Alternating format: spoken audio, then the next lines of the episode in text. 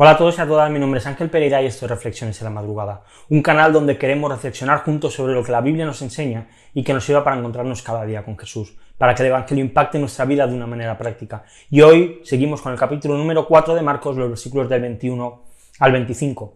Nos ha tocado vivir en la época de la electricidad. Hoy en día creo que nos sería imposible vivir sin ella.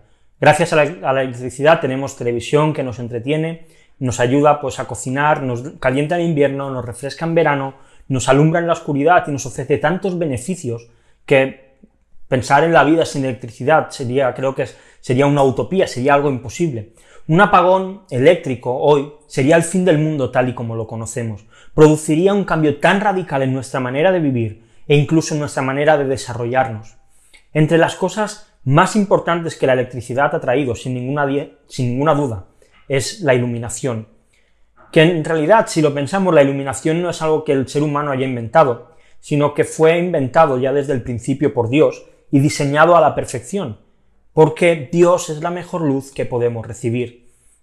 Jesús, tras hablar con sus discípulos en parábolas, decidió que era hora de impulsarles a compartir con otros estas mismas parábolas. Dice el versículo 21 de nuestro texto, también Jesús les decía, ¿Acaso se trae una lámpara para ponerla debajo de una vasija o debajo de la cama? ¿No es para ponerla en el candelero? Jesús estaba retando a sus discípulos. Hasta ahora les había ofrecido una luz pequeña. En cambio ahora les retaba a quitar la luz de debajo de la cama y ponerla en el candelero donde todo el mundo pudiese verla. Y es que nosotros, aquellos que somos hijos de luz, hijos de Dios, y vivimos en un mundo totalmente oscuro espiritualmente hablando, un mundo donde rodea las tinieblas tenemos una misión. Dice primera de Juan 1 del 5 al 7, Dios es luz y en él no hay ninguna tiniebla. Si decimos que tenemos comunión con él, pero andamos en tinieblas, mentimos y no practicamos la verdad. Si andamos en luz, reflejamos la luz, pero si andamos en tinieblas no reflejamos absolutamente nada. Así que ¿dónde estás caminando tú? ¿Qué es lo que tú estás alumbrando? ¿Cuánto alumbras en tu vida?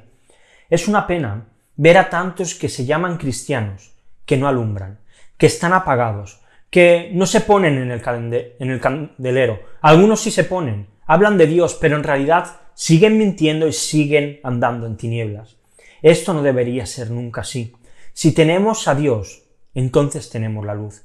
Y si tenemos la luz, debemos alumbrar, debemos reflejar a Cristo. Pedro quiso negar a Jesús. Lo recordamos cuando lo ven en aquel patio, pero aún intentándolo, su luz le delataba, dice en Mateo 26, 73.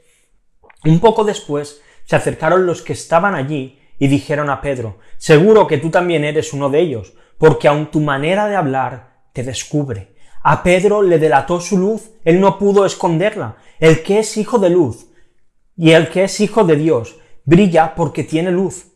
Pero si lo eres y no estás brillando, hay un consejo para ti. Efesios 5:14. Despierta tú que duermes y levántate de entre los muertos y te, y te alumbrará Cristo. Así que empieza a alumbrar. No te escondas más debajo de la cama. Deja que Cristo te alumbre y lleva su luz hoy allí donde tú estés. Si quieres dejar algún comentario, pues te invito a que lo hagas y que lo leeremos, te contestaremos, estaremos súper contentos de que sea así y te dejo un par de preguntas como siempre para poder reflexionar. La primera, Jesús advirtió a sus discípulos que la luz es para brillar, no para estar escondida. ¿Qué es lo que estás haciendo tú con tu vida? Y la segunda de las preguntas, quizá hayas dejado de brillar últimamente.